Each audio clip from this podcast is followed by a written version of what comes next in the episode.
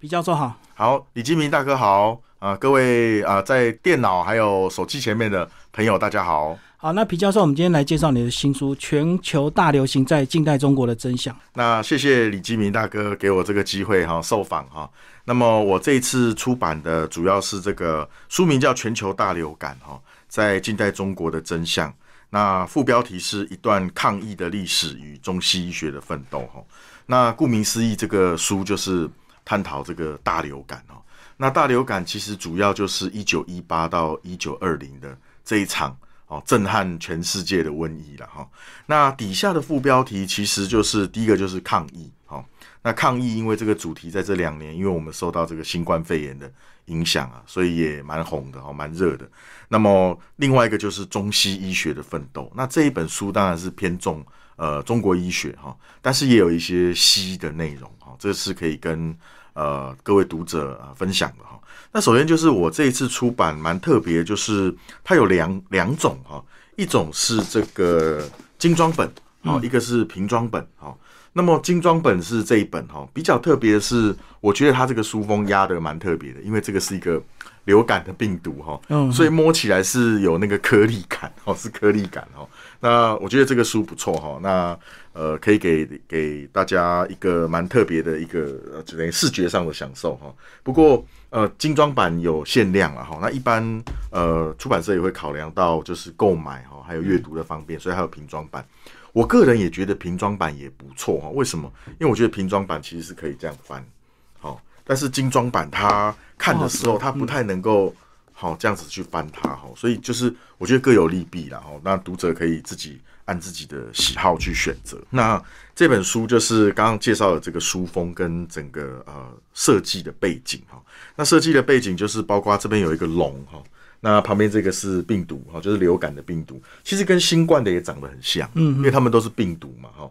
那这个龙等于说龙去对抗病毒，有点就是像是中国很中医的那个意象。好，好，那么我再讲一下这个写作缘起哈。当然，很多人认为说出这本书好像跟现在的新冠肺炎疫情打上关系哈。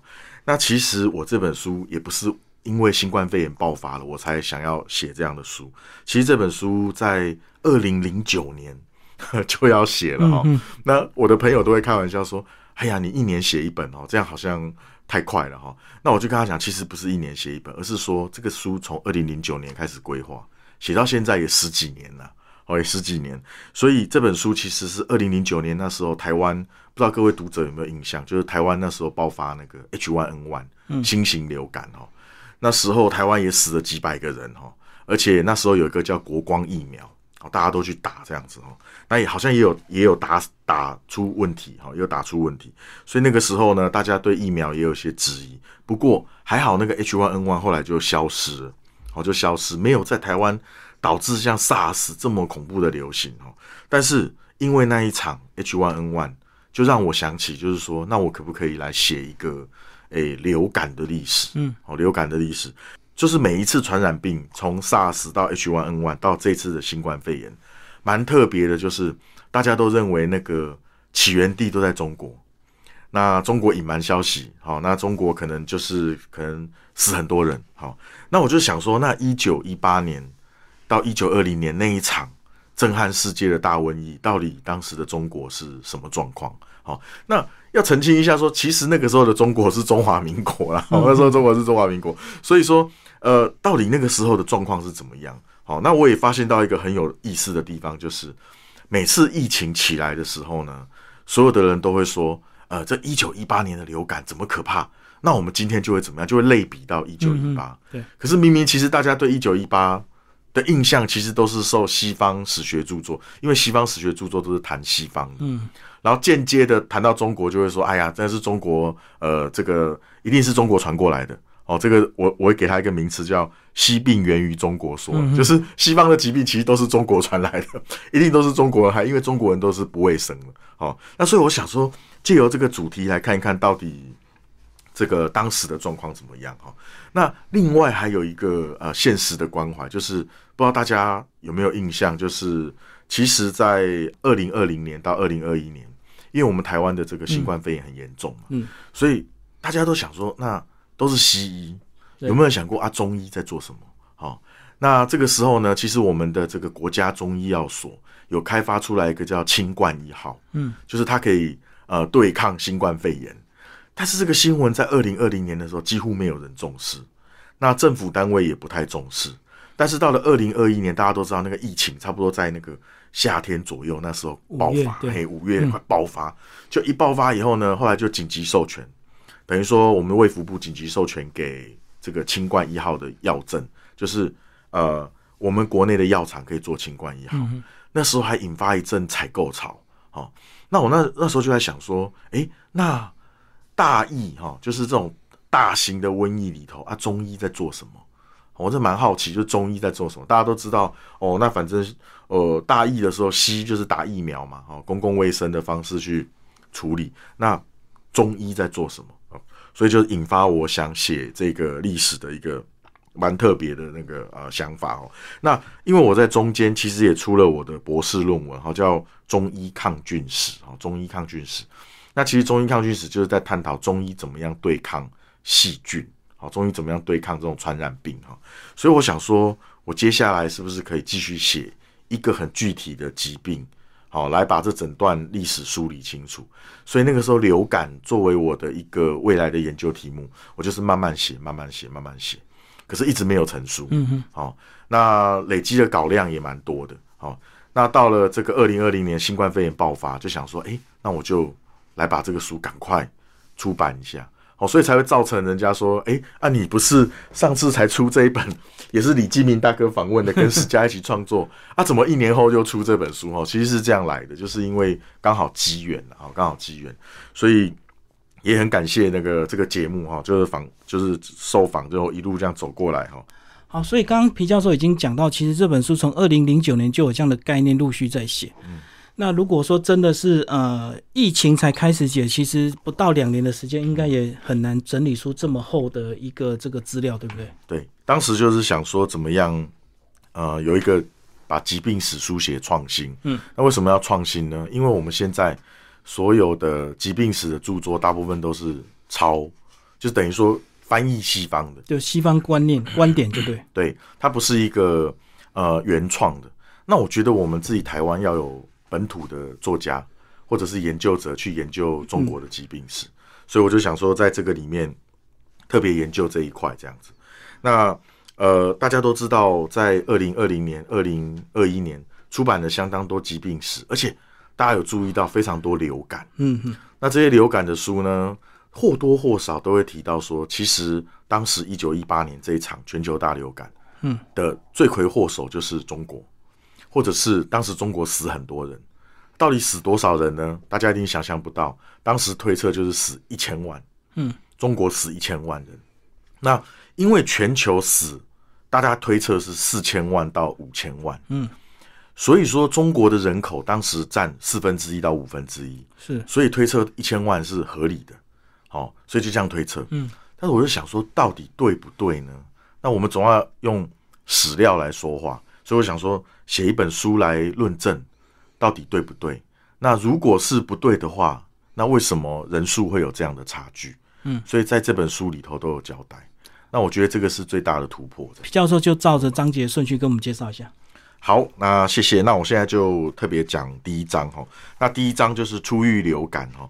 在探讨一九一八年大流感之前，我想说了解一下，先梳理一下说流感这个名词哈。那各位听众朋友可能不知道哦，就是不管是流感还是感冒，其实多少都有参考，就是这个翻译，就是多少还是中文的。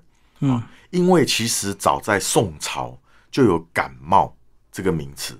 那流行性感冒是加了流行性三个字，那流行性这个三个字其实就是西方的，嗯，哦，西方的。那大家都知道那个流感的呃英文其实叫 influenza，好、influenza，其实它的原意哈、原意是意大利文，就是讲说它是受到天体的影响，好、有点像 influence，就是影响、天体的影响导致人的疾病，好、所以慢慢就变成说它是有一种流行性，哦，它是有一种像水流的流行性。那流行性加上感冒，就慢慢变成我们今天知道的流行性感冒。可是这个过程其实是非常长的，所以我就在想说，那一九一八年大流感之前有一个流感比较少人谈的，叫俄罗斯大流感。嗯，好，现在叫俄乌战争，它叫乌俄战争。不管怎么样，就是俄罗斯很红。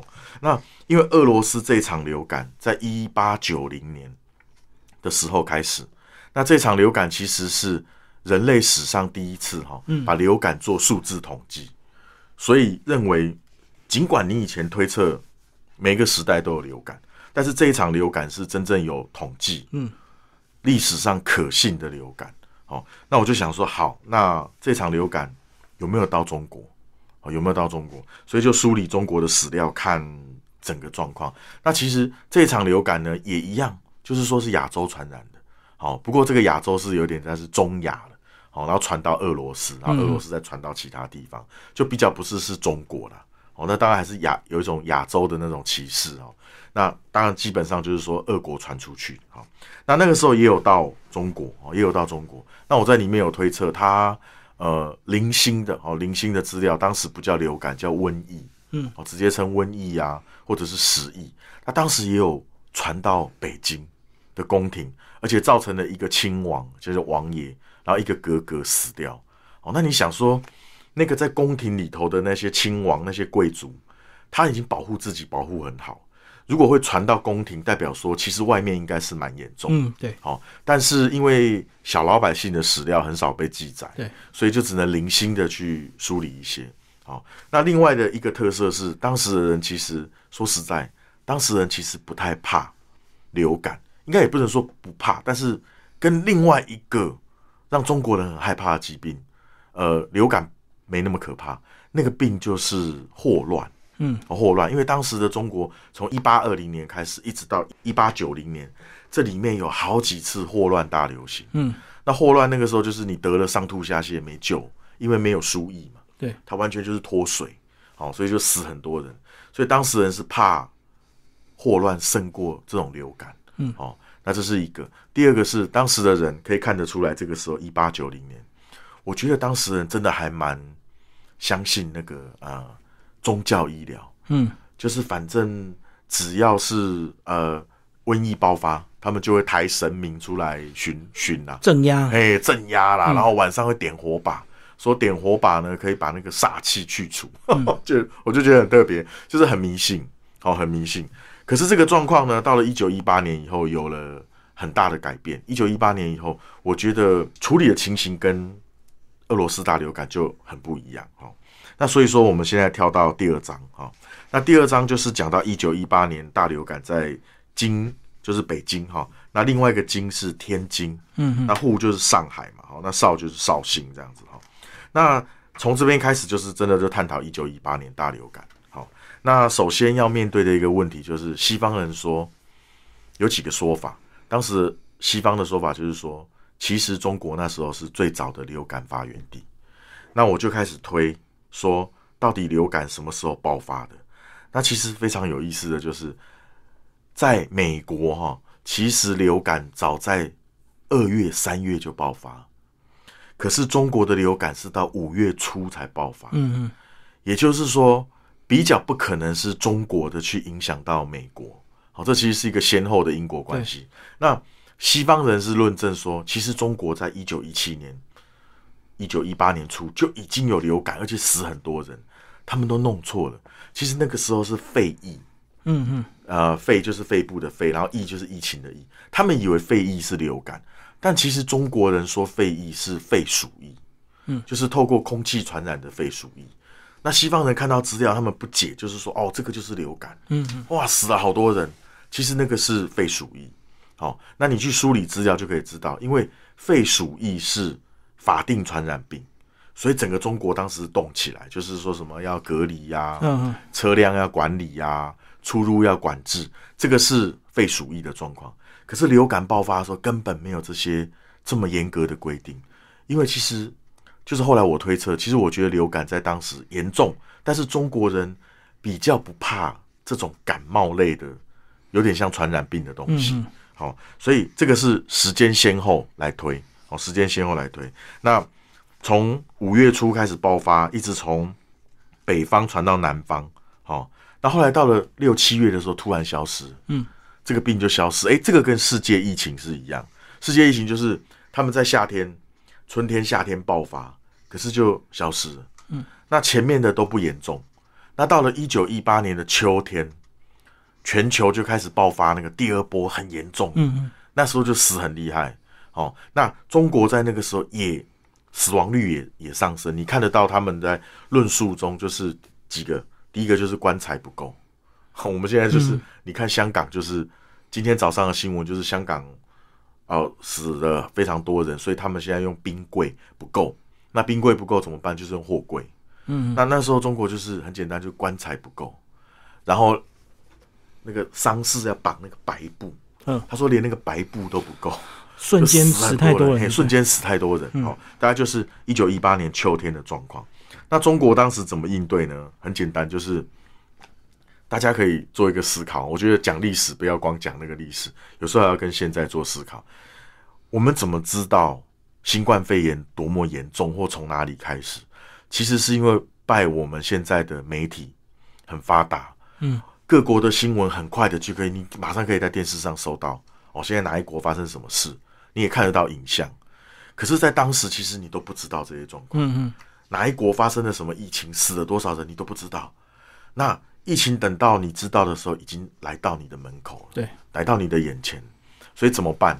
当时就是你要怎么应对这个疫情？哦，那我刚刚有说到，中国当时流感不是法定传染病，嗯，所以政府不会动起来。对，简单说就是你们民间自己去处理。那民间没有办完全没有办法处理啊，你就坐以待毙啊。所以当时就是靠地方官府跟慈善单位，好，有些慈善单位像是中国计生会、红十字会，好，这里面都有讲到。另外一个就是同乡会很重要，因为在上海有非常多的绍兴人做生意，那绍兴同乡会就会去协调说，呃，你们有没有西医可以到疫区去帮我们处理这些事情。好，所以就是协调西医到疫区去，呃，等于说抗疫啊，好这样子。那你想，西医就是他可能组成一个医疗队，那个医疗队可能就五个人、七个人，嗯，那个疫区这么大怎么办？好，所以你要靠官府出布告，因为大家不知道哪里有医疗资源嘛，你要有那个布告哦，哪里有义诊，对我才能去嘛，哈。所以这个时候就是官府跟慈善单位做一个结合，嗯，然后到了地方去，那。大家还会想到一件事哦，这么多人都有病跑过来，没有药，嗯，你这个药要有后勤，那像我们疫苗，你看连疫苗药都要有后勤，都是有那个医疗体系啊，怎么样运送啊，哦，怎么样这个管理啊，什么？当时就是靠捐啊，有钱的人捐药，那捐什么药呢？不太可能捐西药啊，嗯，当时的士绅他们熟悉的管道就是中药，中药，对，所以当时就是募了非常多的药，叫寄生丹。其实这个寄生单，我我我考察了半天，当时非常红，很多人用寄生单。可是寄生单里头到底是什么，其实搞不太清楚。那当时就是有那种药品，嗯，它里面就是装成药，那可能就是富商可能捐个两三千瓶，然后捐到疫区。那疫区谁来管这些药呢？很特别哦，是西医来管。因为西医也没有药嘛。对。那那那那那，既然大家都愿意来对抗这个疫情，那你们捐的中药就我们来统一管，那你们有缺我们就发发送这个中药。所以当时我觉得中西医是有一点合作了，嗯，不会是像我们后来知道这样冲突，说我西医治我不要你中医进来，嗯，那其实就是一个合作的概念，好，那共同的来扑灭这场疫情。那在这里面我也有梳理到很多呃没有这种资源的地方就很可怜，那就是你就。坐以待毙啊！是你就是等瘟疫来，然后反正你抵抗力好就撑过去，熬过就过，对，就熬过就过，熬不过就死嘛，就是天命啊这样子。所以你就在这章可以看到为什么叫社会应对，因为如果你有同乡会，如果你有这些慈善团体的进驻，你还是会比较好。嗯，那基本上官府当时能做的不多了，对，因为不像我们现在，我们还什么卫福部什么一级开设，然后每天中午给你开记者会。你完全都知道状况了，你都不怕，因为反正都在 handle 当中嘛。嗯。可是当时就是莫名的，就是不知道怎么办了，就坐以待毙，要不然就是有慈善团团体来救。那我就认为，如果我们后面推测流感的人数是可能预估比西方人预估的要少死掉了，好，你死掉，那可见这个慈善团体的运作是有帮助的。而且那个药应该也是有用，就对。对对，药也是有用的，因为你没有办法说西药有用，因为当时没有什么西药，当时最好西药就阿司匹林、奎宁，嗯，很有意思。阿司匹林跟奎宁在当时是最好的药，也是比较能买得到的西药。那但是这个西方人也有说，其实在美国，阿司匹林跟奎宁都是很好买的，大家流感的时候也都吃阿司匹林跟奎宁。但是哈，西方的史家有推测，当时像美国，他们吃阿司匹林的量其实是现代人的六倍了，所以很多人是吃阿司匹林吃死掉的，他不是因为流感。那阿司匹林吃多会怎么样？就是昏嘛，嗯，就是神经症状，他发烧，他昏什么的，好，最后死掉，他们就说是流感，因为他跟流感的症状到最后，那个失去意识啊，什么高热啊、抽搐都很像，可是其实是中毒。他们就说哦用包括用药过量，对，就是用药过量。那在中国反而没这个状况，因为阿司匹林没有，不常不好买。不好买啊，一般地方没有。那一般地方是吃什么？就吃中药啊。对，啊，就是大家煮一煮，然后就是寄生丹买一买，大家就吃嘛。啊，吃一吃就是，那你就看它成效是什么，嗯就推它的人数这样。好，那大概这个是第二章哦，大概是第二章。那我们再进到第三章啊、哦，第三章是全球大流感。那前一章是讲一九一八，对，那后面就是一九一九跟一九二零的疫情。那在这里面呢，我就就简单讲一下，一九一九也很严重哦，在西方也是很严重，但在中国呢，我现在看起来好像只有上海比较严重。嗯，那当然也有可能这是史料的限制，因为上海的资料多，其他地方它不会有什么资料，比较没流通，对，比较没有对报纸啊，什么地方的小报比较没有这么详细的记载，所以我这里面推测就是当时大概整个上海的状况。那这一章比较有意思的是，其实一九一九年呢，在当时中国有一个霍乱大流行，那一年霍乱大流行，非常多的人记载是讲那个霍乱，嗯，流感反而少，你要从那个文字的蛛丝马迹中把流感挑出来，所以也不太容易哦，就是你要去分书。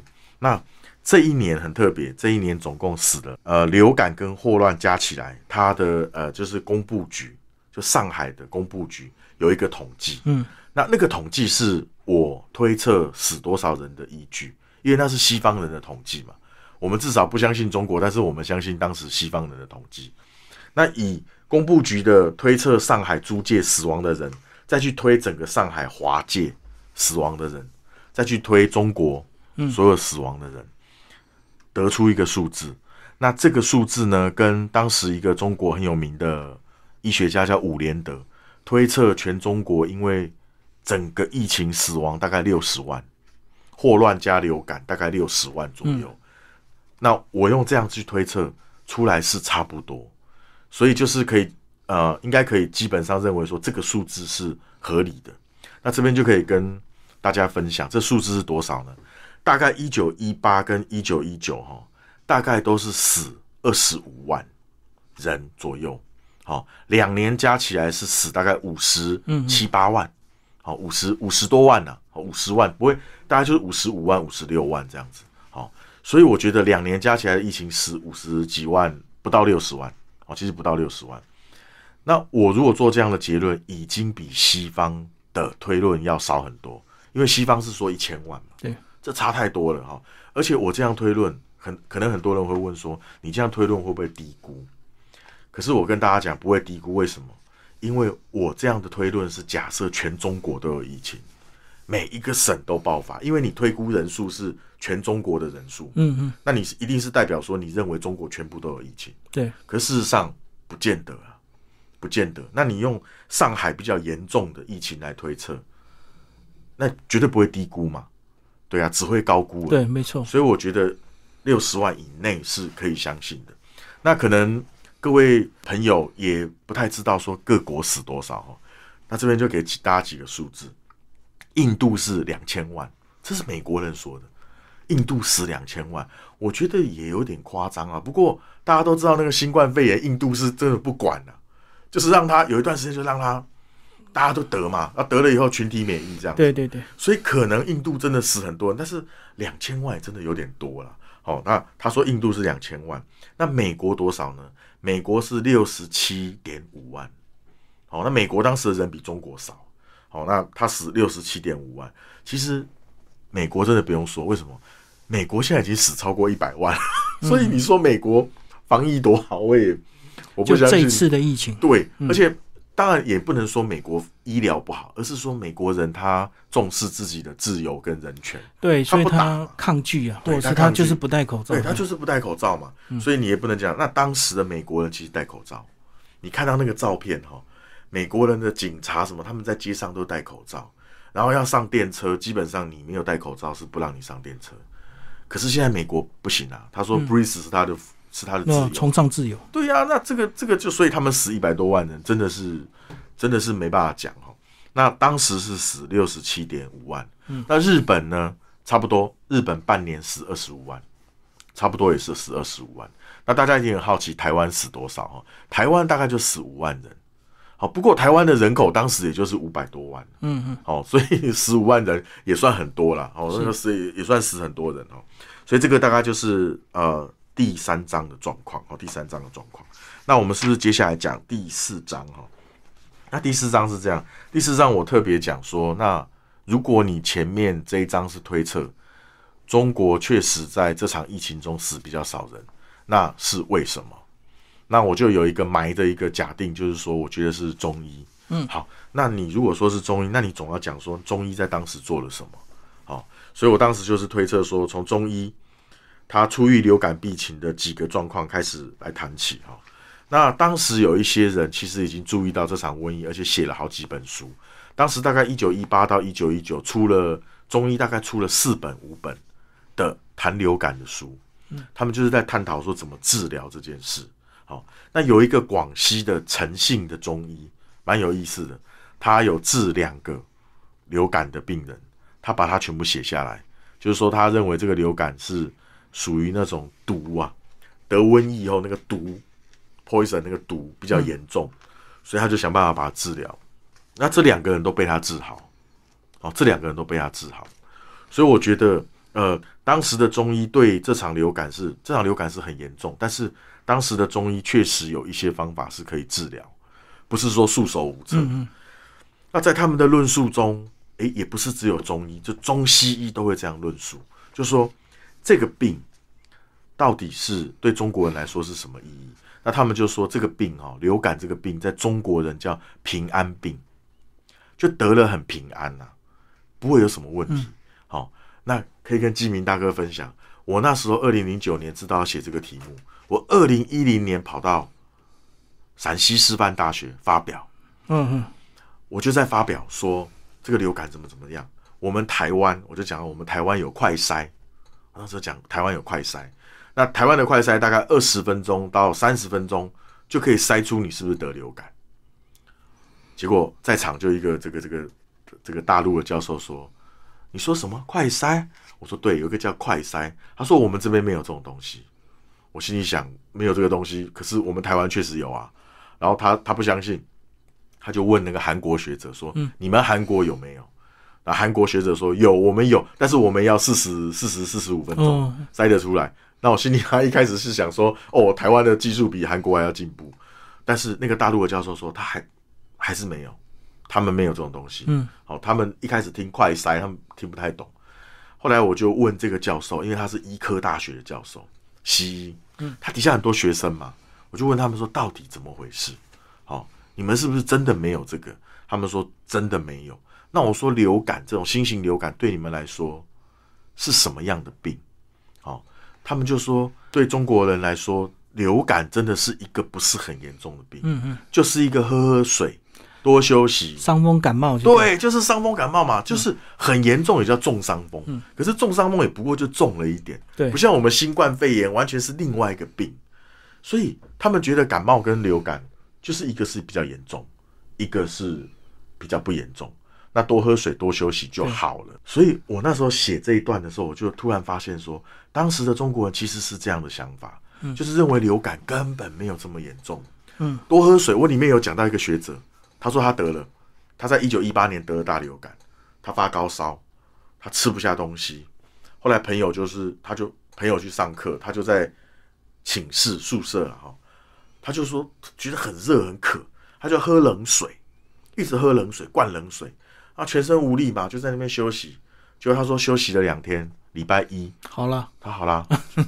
所以你你知道一九一八年大流感，你如果跟你如果去看西方人的那个论述，什么大家吐血啦，床单上都是血啦，说重症区那个医生看到重症区都是人，回家隔天来了以后，他说重症区全部死掉，没有一个例外，跟这个人喝喝水。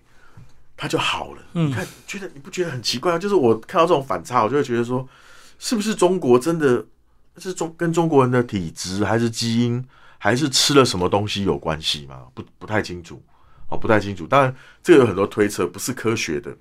但是有些中医就会说，因为比如说传统中国人吃的大部分是菜，嗯，吃那个青菜啊，喝汤啊什么的，没有吃这么多。可是西方可能薯条、炸鸡，可能燥热发炎的状态会更严重，嗯嗯，就是有点我们说的火气。对，可是这种东西你跟西医讲，西医是他根本就不承认这个东西啊。对，他就他一定觉得说你要用科学来说服我。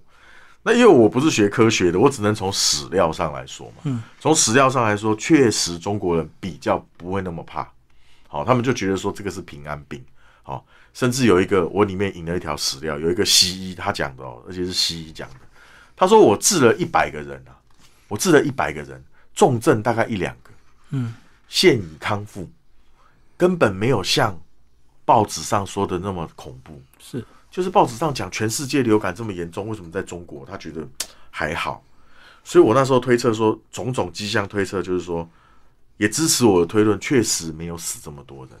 如果死一千万，你想那是什么样的状况，对不对？那那那死掉一定都讲那个地上都死人嘛，可是都没有啊，嗯嗯，没有这样，只有少部分的地区确实有。对，好，所以我觉得，诶、就是大概是这样推论，从第二章、第三章、第四章这样推论下来，好，大概是这样子哦。第四章最后讲第四节哈，第四节也很有意思。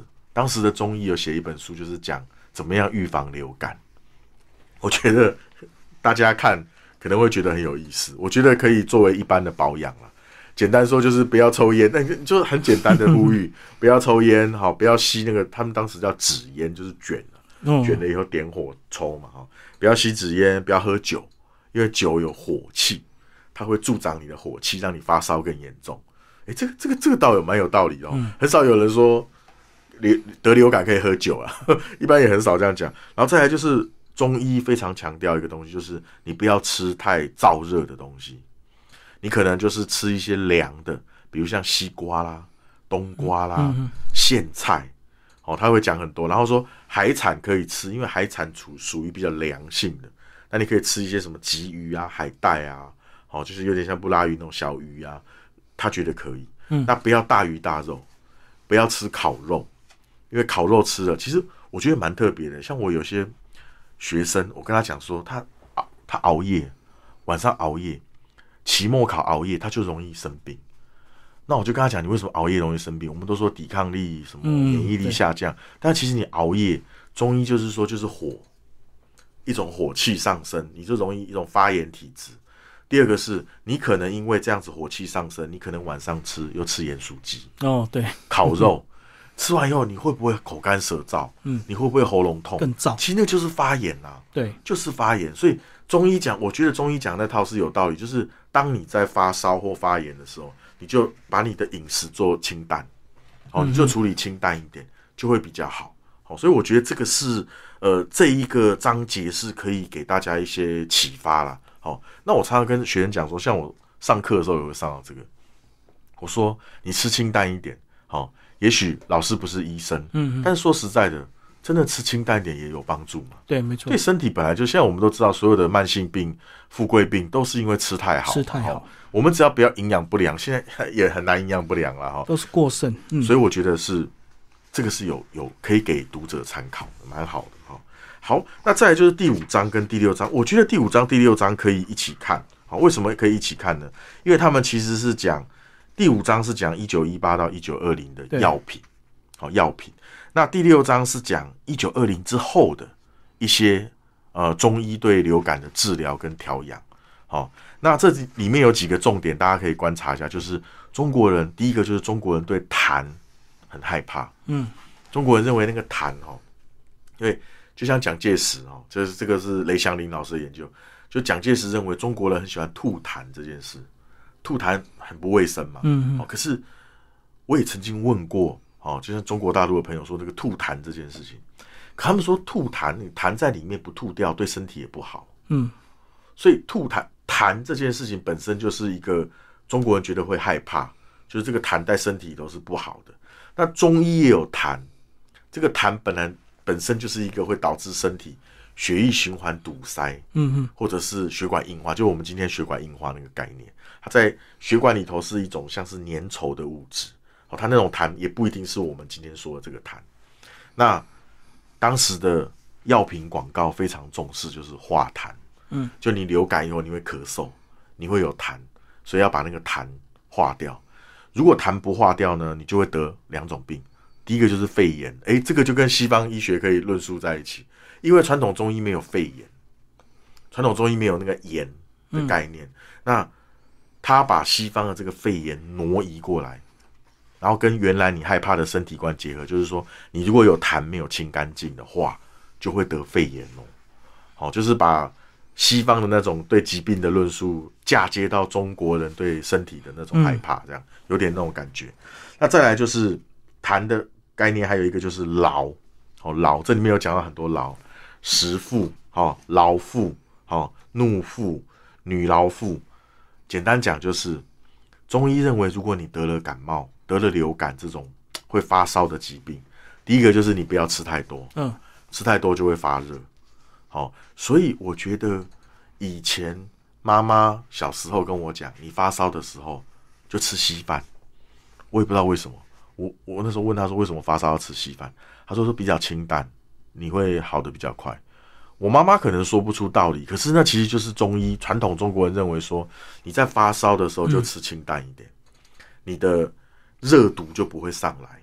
好，这是一个。那第二个就是不能太累，劳腹就是嗯劳。对，好，你只要在感冒在调养过程中，你一过劳，你马上就会再发作。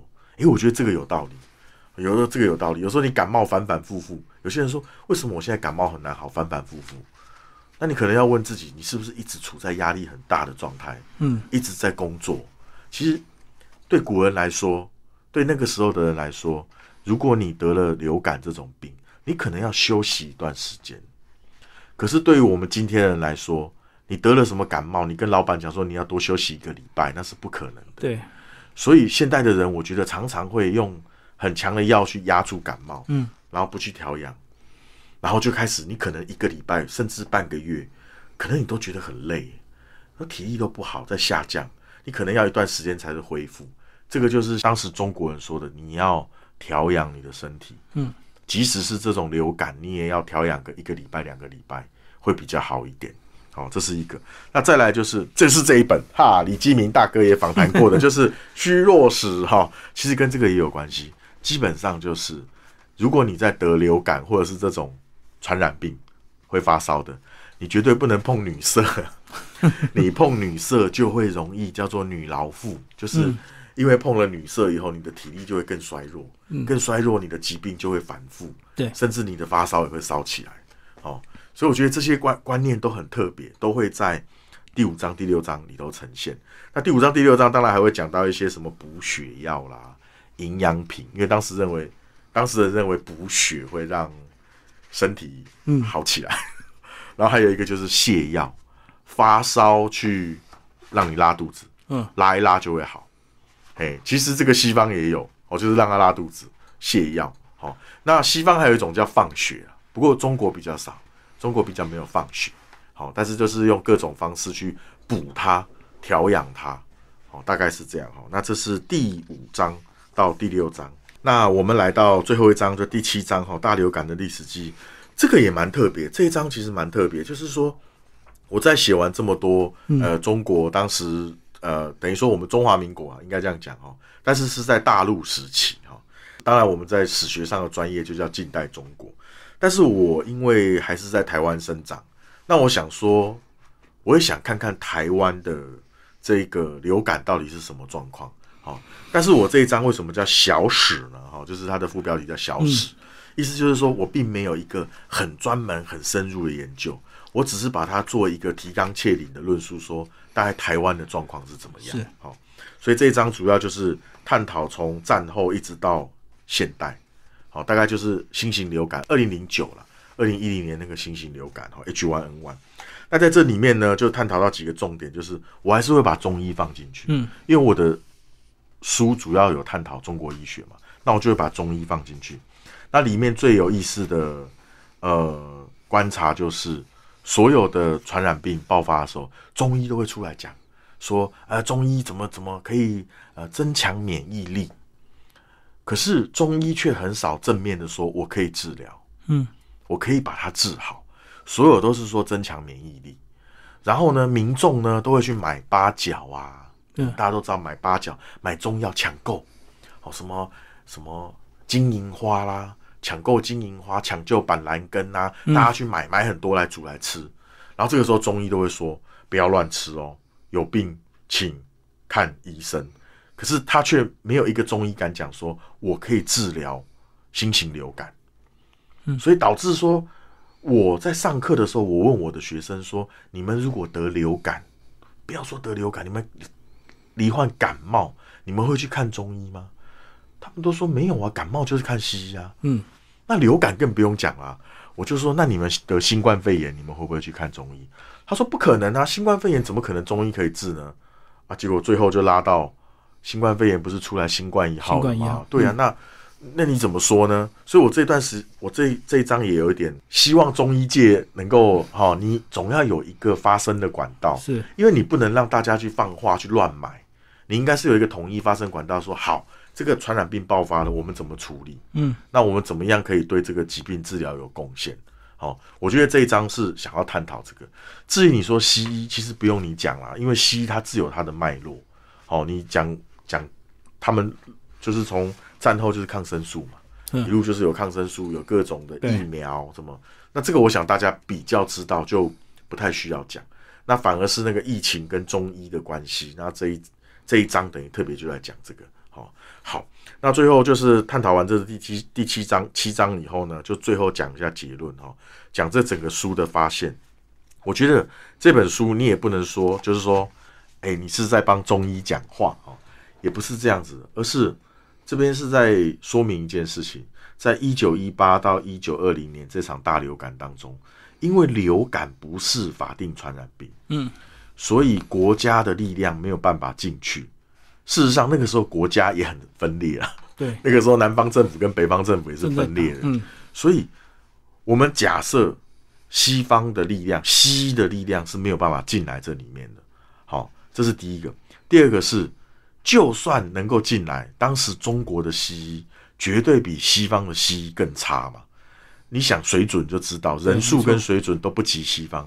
所以在这本书的基本假设里头，你就不能说这场疫情是西医有多么大的贡献，或者是公共卫生在这里面起了很大的作用都没有，因为当时整个中国的公共卫生制度都没有起来。嗯，那为什么人会死的比一千万少？你合理的推测就是从这样一路推论下来，就是中医跟中药当时是在里面扮有一定的角色，他们是有有在这里面有帮助。好，那所以说这个这个是我全书最大的诉求。等于我觉得说当时的中医在对付这种外感病，因为从《伤寒论》就是一直是外感病，我觉得中医在治外感病上面有很多独到的见解。只是好拉到台湾，台湾的中医。